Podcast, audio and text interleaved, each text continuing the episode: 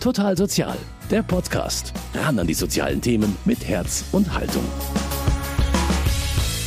Herzlich willkommen bei Total Sozial. Am Mikrofon begrüßt Sie Alice Bierl. Wir unterhalten uns heute über ein Thema, das viele Menschen immer noch verunsichert, über psychische Erkrankungen. Anlass ist die Münchner Woche für seelische Gesundheit, kurz WSG. Sie wird von verschiedenen Organisationen alle zwei Jahre ausgerichtet. Heuer dauert sie vom 5. bis zum 13. Oktober. Sie hat einen Schwerpunkt. Die WSG schaut auf die zunehmende Digitalisierung und welche Chancen und Risiken damit im Hinblick auf die seelische Gesundheit verbunden sind. Zu den Partnern der WSG zählt auch das Erzbistum München und Freising. Deshalb ist heute Josef Kafko zu Gast. Er ist Diplompsychologe, Religionspädagoge und Diakon. Er arbeitet im Klinikum in Haar und ist im Münchner Erzbistum Referent für die Seelsorge bei psychisch kranken Menschen und deren Angehörigen. Grüß Gott, Herr Kafko, freut mich, dass Sie heute bei Total Sozial dabei sind. Hallo, grüß Gott, Herr Berl. Vielleicht kurz zu Ihrer Arbeit. Was sind denn Ihre Aufgaben? Also meine Aufgaben in der Klinik in Haar ist vor allem ähm, die Begleitung von psychisch kranken Menschen, vor allem so im Bereich der Tageskliniken. Äh, und der große Schwerpunkt ist bei mir die Begleitung von Menschen im Umfeld von psychischen Erkrankungen im ambulanten Bereich. Das heißt, dort, wo die Leute wohnen, wo sie ihre Heimat haben, dass man dort auch ein seelsorgliches Angebot hat. Wie schaut das dann aus? Das schaut aus, dass äh, ich ins Gespräch komme mit den Leuten. Entweder die melden sich bei mir oder ich biete einfach Möglichkeiten an, sich bei mir zu melden, sodass man über deren Lebensthemen, aber natürlich auch im Hinblick auf deren Glaubensfragen oder religiöse Fragen einfach ins Gespräch kommt und dass sie merken, da ist jemand da, der sie begleitet, der einfach für sie Zeit hat und ja auch weitere Hilfsangebote möglicherweise für sie parat hält. Da kommen wir noch drauf, aber zunächst einmal kennt ja fast jeder Mensch so Aufs und Abs, so ein seelisches Tief zwischendurch, das mal kürzer, mal länger dauert. Gehört das denn eigentlich nicht ganz normal zum Leben dazu? Auf und Abs gehören zum Leben dazu. Äh, man sagt ja auch, jeder Mensch erlebt mindestens einmal im Leben eine leichte Depression, eine ja auch kurzzeitliche Niedergeschlagenheit. Aber wenn es dann natürlich intensiver wird in den Belastungen, sodass das Leben kaum mehr bewältigt werden kann, dann geht es natürlich schon in den Bereich der Krankheit. Dann kann man nicht einfach mal so drüber gehen, sondern das Leben selber kann eigentlich kaum mehr ohne professionelle Hilfe gestaltet werden. Trotzdem gibt es ja auch viele Menschen, die solche Krisen überwinden. Lernen die was aus solchen Krisen und was kann man denn, wenn man die Augen offen hält oder die Seele offen hält, was kann man denn daraus lernen? Mal grundsätzlich heißt es ja, jede Krise hat Chancen. Ist immer die Frage, was man daraus macht. Natürlich kann man aus jeder Krise lernen, ob es jetzt eine Krankheitskrise ist oder sonst irgendeine Krise im Leben. Die Chance ist immer, dass man daraus was lernt oder eben auch nichts daraus lernt. Wenn es jetzt wirklich um psychische Erkrankungen geht, dann ist es schwierig, was daraus zu lernen, sondern da braucht es erstmal fachliche Behandlung, da braucht es langfristige Begleitung, fachliche Begleitung von Therapeuten, Psychiatern, Sozialpädagogen. Und da würde ich jetzt auch nicht sagen, dass man da was daraus lernt, sondern da geht es darum, die Krankheit in den Griff zu kriegen. Trotzdem nochmal die Nachfrage, man spürt, man hat eine Verstimmung, so diese einmalige Depression im Leben. Äh, kann man da vielleicht doch auch was mitnehmen? Ja, lassen sich da Erkenntnisse gewinnen, die sich aufs eigene Leben anwenden lassen oder dann auch dazu führen, dass man achtsamer für andere ist? Also erstmal glaube ich, wenn man selber in so einer tiefen Phase der Niedergeschlagenheit ist, wenn man dann das reflektiert, woher das kommt, dass man sich Zeit nimmt, das zu reflektieren, dann kann man sicher auch was daraus lernen. In der Regel ist es starke Belastung im Beruf oder Familie oder beides zusammen.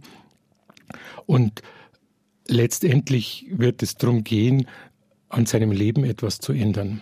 Entweder Stress rauszunehmen, den Job zu wechseln, ähm, mit der Familie ins Gespräch zu kommen, etwas zu verändern.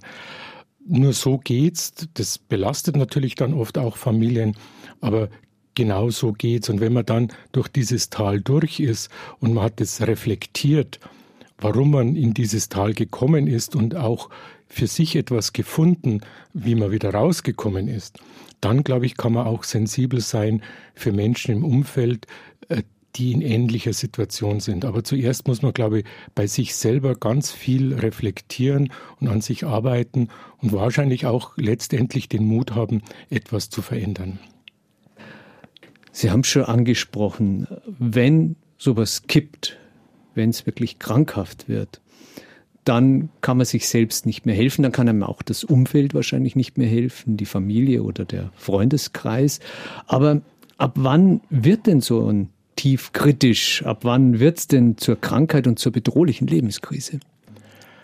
Ja, eigentlich wird es dann zur Krankheit, wenn das Leben nicht mehr zu leben ist.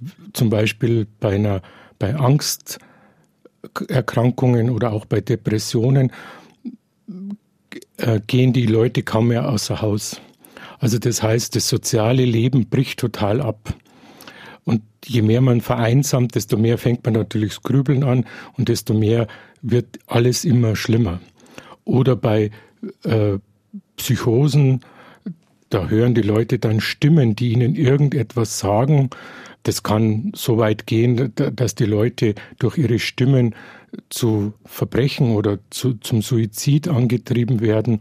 Also letztendlich, wenn es kippt, ist es wichtig, in die psychiatrische Behandlung zu gehen, einen Facharzt aufzusuchen, weil das Leben wirklich dann bedroht ist oder eben nicht mehr allein gelebt werden kann. Wie lange dauert es denn, bis das Umfeld oder zum Beispiel die Kollegen in der Arbeit sowas bemerken? Geht das schleichend oder kommt das dann von einem Tag zum anderen und man merkt, hoppla, also der ist jetzt aber wirklich aus der Spur?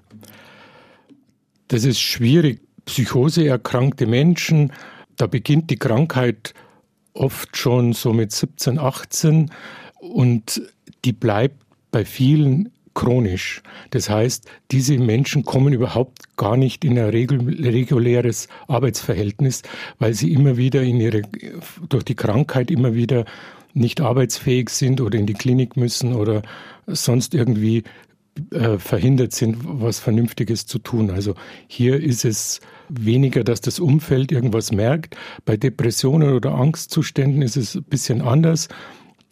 Da kann durchaus im Arbeitsumfeld die Leute was merken, dass sich jemand zurückzieht, dass er vielleicht nicht mehr in die Kantine mitgeht, dass man, wenn man nach der Arbeit irgendwie so ein After-Work-Treffen noch hat, dass da jemand nicht mehr mitgeht. Das kommt manchmal schleichend und da gilt es wirklich kollegial auch gut zu schauen, wenn das bei jemandem auffällig ist und über längere Zeit ist, darf man den ruhig mal drauf ansprechen.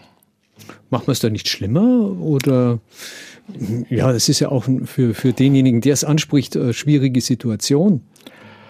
Also schlimmer macht man es sicher nicht, sondern wenn, dann kann man jemand auf die Spur bringen, zu sagen, du bei uns, es fällt im Team was auf, magst du nicht mal schauen, was ist los.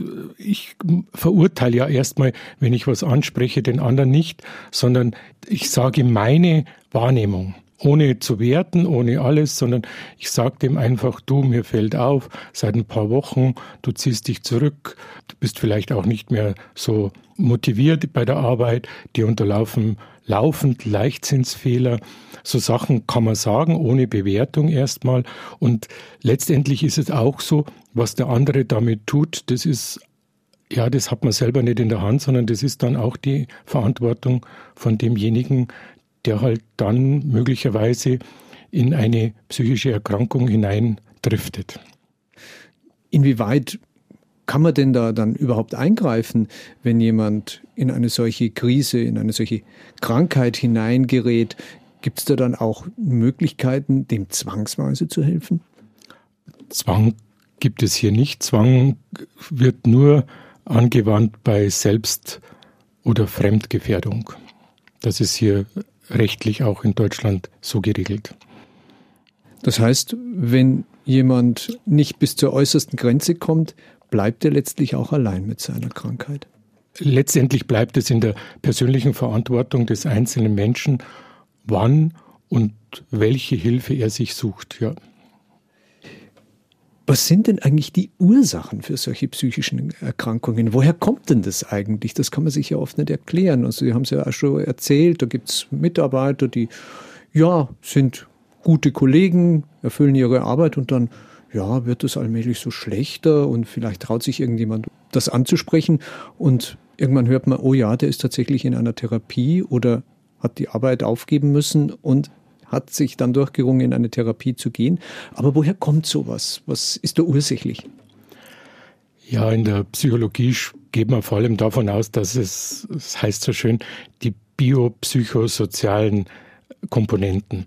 Also ein Teil ist Vererbung, das ist in der Genetik wohl drin, ein Teil sind Umwelteinflüsse und zum Teil ist es wirklich auch so, ähm, ja, eben die Belastung, wie ich es vorher schon gesagt habe, bei Depressionen oder bei so Verstimmungen, da kommt es einfach auf die Lebenssituation drauf an, in der man einfach hineinwächst oder hineingeworfen wurde, wie auch immer.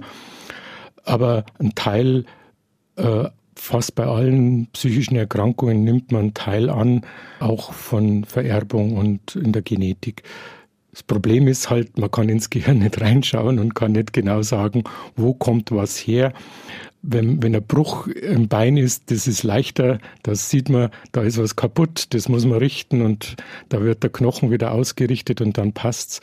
Das Gehirn hat Milliarden von Vernetzungen und Nervenzellen und da müsste man schon äh, genau schauen, wo was herkommt und das kann man einfach nicht oder noch nicht. Kann man solche Ursachen dann auch ein bisschen steuern? Also kann man sich, ich sage es jetzt mal platt, einfach mal zusammenreißen, dass eben das genetische Erbe nicht so durchschlägt? Hat da der einzelne Betroffene die Möglichkeit, auch was über seinen Willen zu tun? Also in der Krankheit nicht. Und das ist genau die Gefahr, vor allem bei, wenn die Depression aufbricht, sagen meistens Familienangehörige, auch das soziale Umfeld, jetzt reiß dich doch zusammen. Das, du kannst ja rausgehen oder mach doch das jetzt fertig. Äh, du brauchst dich ja bloß zusammenreißen. Bloß, das geht in der Krankheit nicht mehr. Das geht in einer bestimmten Phase, in einer bestimmten Vorphase noch oder eben wenn die äh, wenn das keine Erkrankung ist, sondern so eine depressive Verstimmung, da geht's vielleicht, da kann man sich selber nochmal am Riemen reißen und vielleicht durch das Tal durchgehen. Aber wenn es bereits eine krankhafte Form hat, dann geht das nicht mehr. Das geht dann nur mit Medikamenten und mit Psychotherapie einfach da dran zu arbeiten, wieder Stück für Stück in die Normalität zu kommen.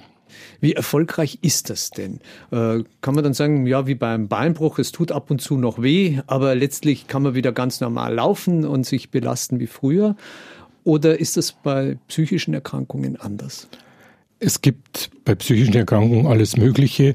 Also es gibt äh, Erkrankungen, die haben einmal eine Behandlung durch Medikamente und Psychotherapie und diese Menschen brauchen ihr ganzes Leben lang dann keine Therapie mehr und keine Medikamente.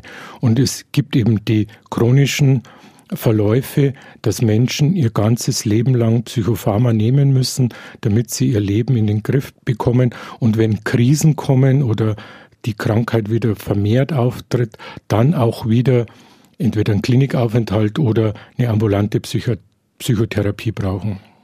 Welche Gruppen sind denn besonders betroffen? Gibt es so Lebensalter, in denen man besonders gefährdet ist, wo man dann auch besonders aufpassen sollte, damit man sich rechtzeitig Hilfe holen kann?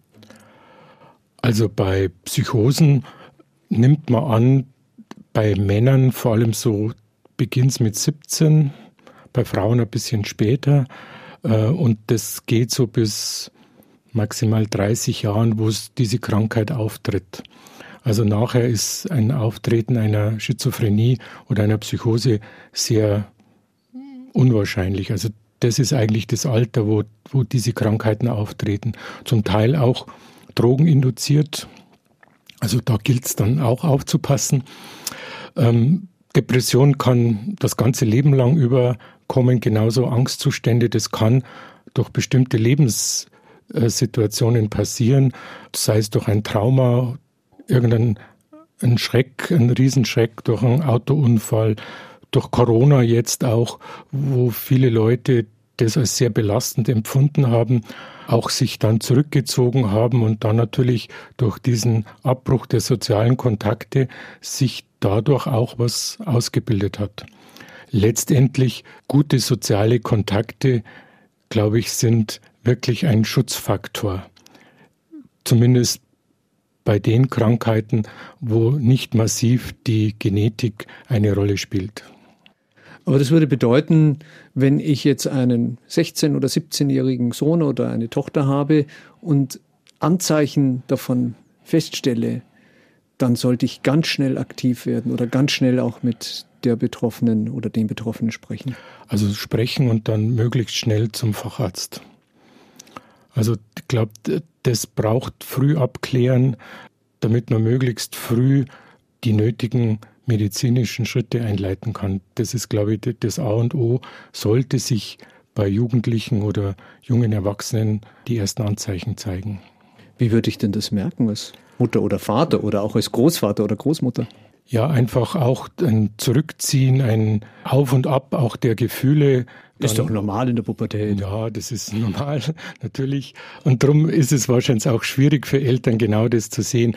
Aber natürlich, wenn es dann um Psychosen geht, dann geht es auch schon darum, dass die, diese Personen dann schon sich bedroht fühlen, dass sie sich verfolgt fühlen, dass so äh, Situationen dann da sind. Ist natürlich immer die Frage, ob sie es den Eltern erzählen. Das ist immer schon die Geschichte.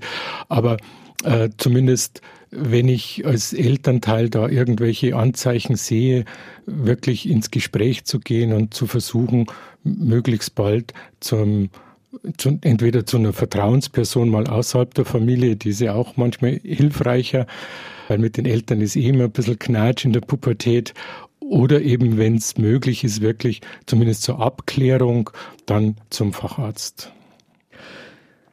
Wir haben jetzt viel darüber gesprochen, dass es bei psychischen Erkrankungen eben zuerst um einen medizinischen Befund geht.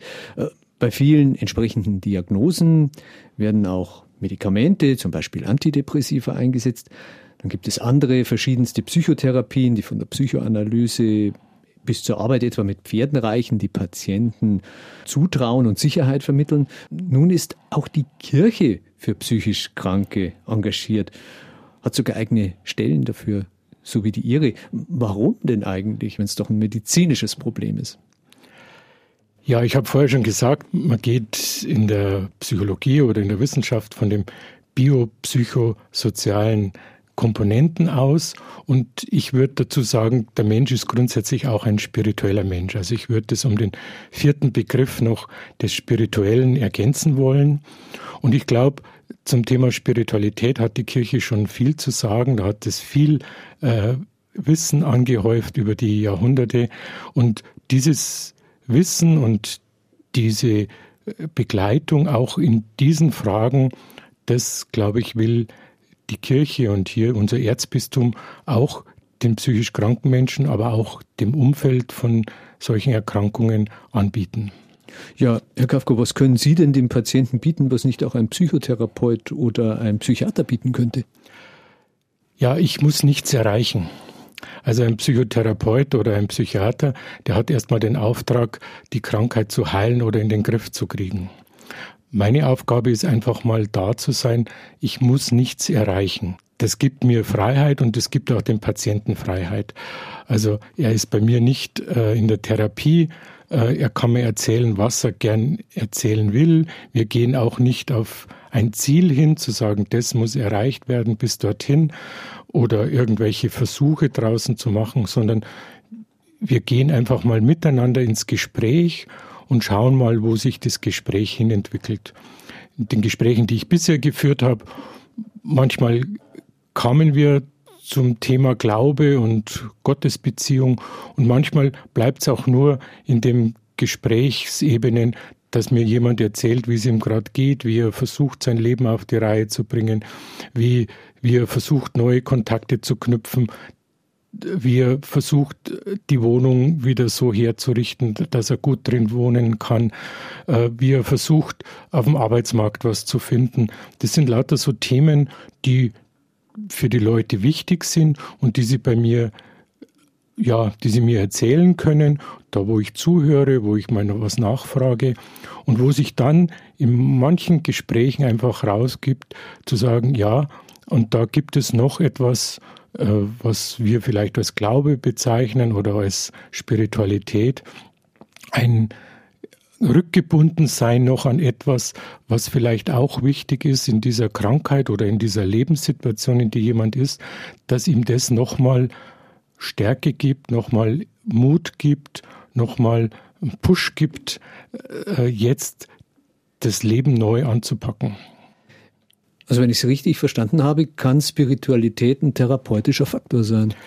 Ja, da gibt es auch Untersuchungen dazu, dass, dass Glaube und Spiritualität sogar hilfreich sind in, in der Bewältigung einer Krankheit. Also nicht allein, sondern als zusätzlicher Faktor zu Therapie und auch zu Medikamenten, aber so ein, eine Sehnsucht oder ein Wissen eines Zurück, eines Gebundenseins an eine größere Macht, das glaube ich, ist schon etwas, was nochmal ganz wichtig ist, so dass man nicht nur sieht, was ist in dieser Enge des Lebens und in der Krankheit, das ist nicht alles, sondern da gibt es etwas, was drüber hinausgeht. Und mit diesem drüber hinaus, was wir Gott nennen, kann ich mich in Verbindung setzen, kann ich ins Gespräch gehen, kann ich äh, mit anderen Leuten vielleicht ins Gespräch gehen.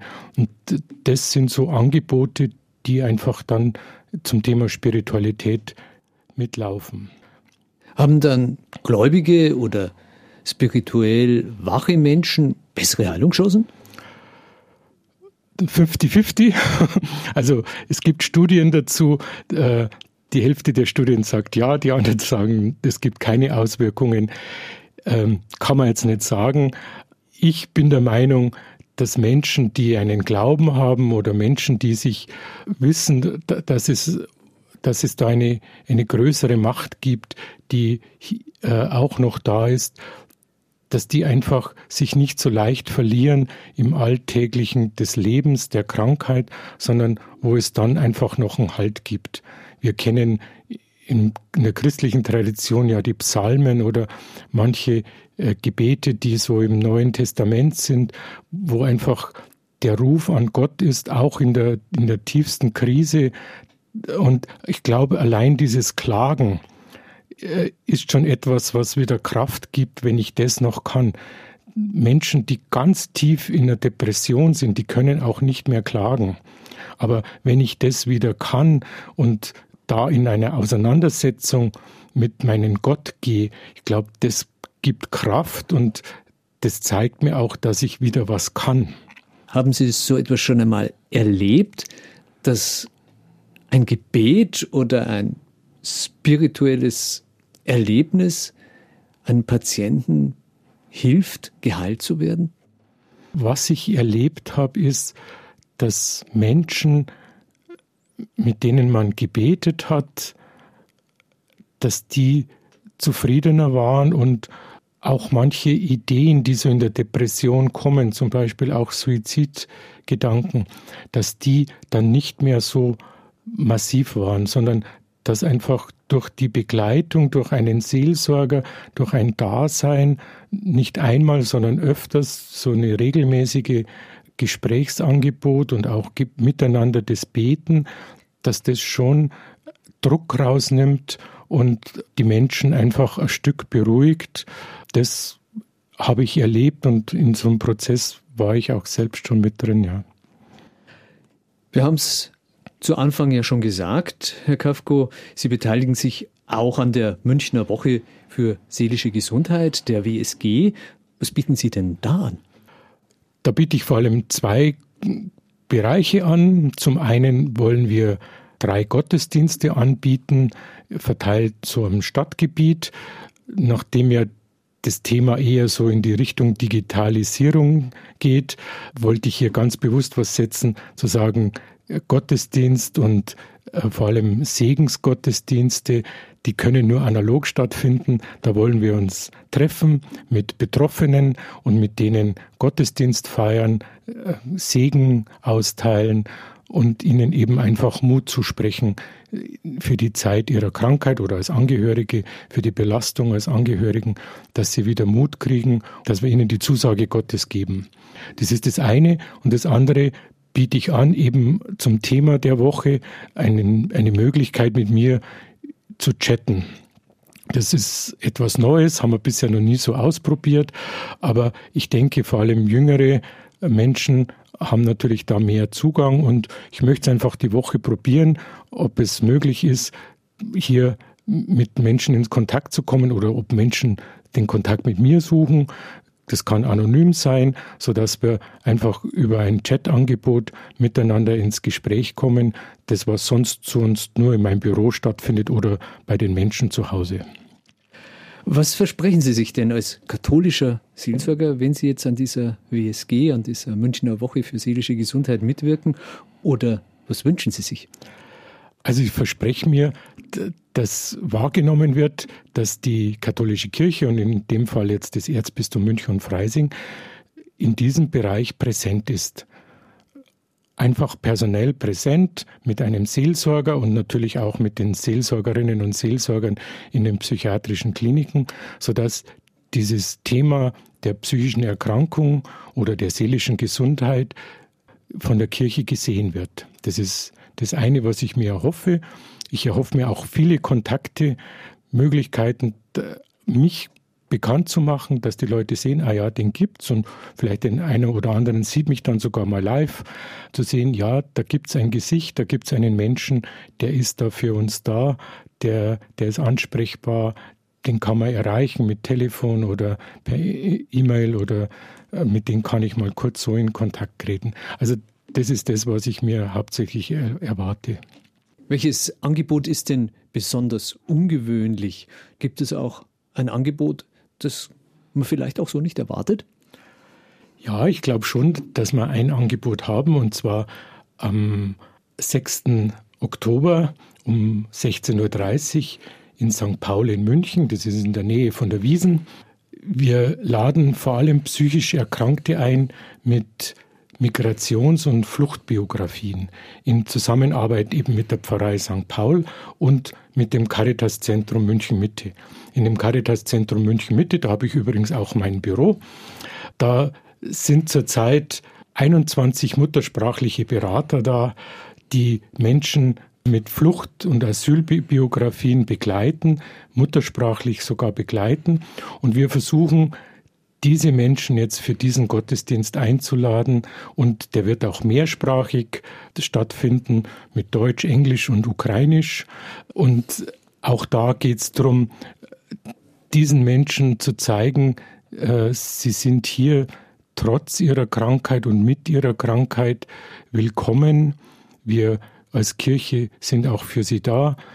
Ich habe eingeladen alle muttersprachlichen äh, Gemeinden auch aus der Erzdiözese dazu, äh, so dass wir den Menschen zeigen können, es gibt für sie hier ein seelsorgliches Angebot und der Gottesdienst selber wird dann auch wieder mit einem Einzelsegen abgeschlossen, wer das will, so dass auch diese Menschen, die aus einer ganz schwierigen Situation kommen und auch hier bei uns äh, sowohl Flüchtlinge und psychisch krank sind, dass denen hoffentlich ein Stück Mut und Zuversicht wieder zugesprochen werden kann. Wie kann sich denn jemand auch außerhalb dieser WSG, dieser Münchner Woche für seelische Gesundheit, an Sie und Ihre Kollegen wenden, wenn er oder sie das Gefühl hat, seelisch völlig erschöpft zu sein und fürchtet krank zu werden? Also man kann mich googeln. Äh, ich habe jetzt gesehen, ich bin bei Google ziemlich weit oben äh, mit der Homepage.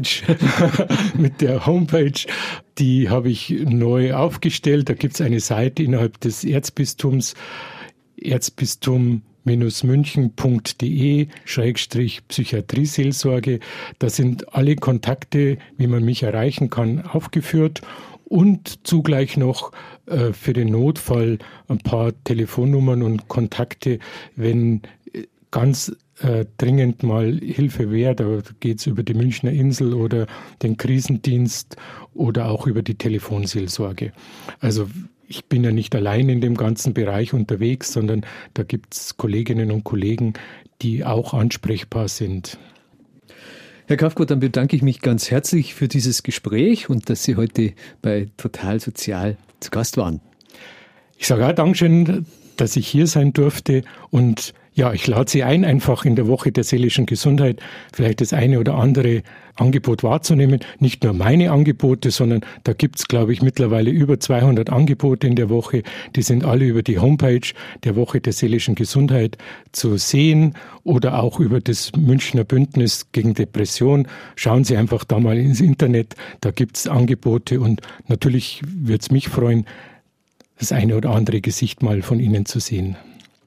Ja, und dazu nochmal eine Internetadresse. Das Programm der Münchner Woche für seelische Gesundheit ist zu finden unter woche-seelische-gesundheit.de. Ich bedanke mich ganz herzlich fürs Zuhören. Für Gott sagt alles Bier.